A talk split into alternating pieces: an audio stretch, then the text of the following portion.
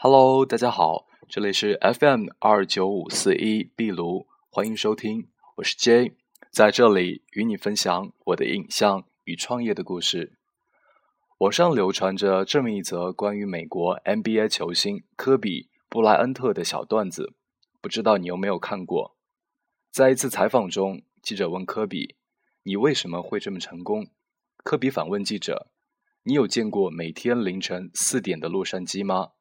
记者说：“没有。”科比回答：“我有。”在这里不用细究段子的真实性，但是却告诉我们，早起对于一个有梦想、盼望生命能够得到持续更新的人，其实是非常重要的。在我创业的初期，不要说早上四点起床了，就是早上八点起床也做不到。在半梦半醒中赖床到九点才挣扎着起来，接着开始了工作。我安慰自己：“你头天晚上工作到很晚，晚起一点很正常，总的工作时间又没有减少。”后来我醒悟了，这是在自我麻痹。虽然说工作的时间没有变，但是这一天我的工作效率其实是非常低的。在现在这个忙碌的社会。能够主动早起的年轻人恐怕真的不多吧？晚上睡得晚，早上起不来，好不容易遇到周末，要把平时的觉都补回来，所以大半天在床上迷迷糊糊的度过了。周末休息了两天，反而会觉得累，带着这样的疲惫，又开始了新的一周的工作。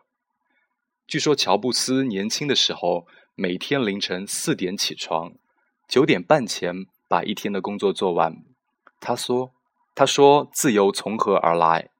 是从自信而来，而自信则是从自律来。先学会克制自己，用严格的日程表控制生活，才能在这种自律当中不断的磨练出自信。自信是对事情的控制能力。如果你连最基本的时间都控制不了，还谈什么自信呢？”经过很多的努力与反复，现在的我比以前有了很大的改变。如果没有意外，每天早上不到七点我就起床了，利用早上的安静时间，我一个人在房间里面安静至少半小时。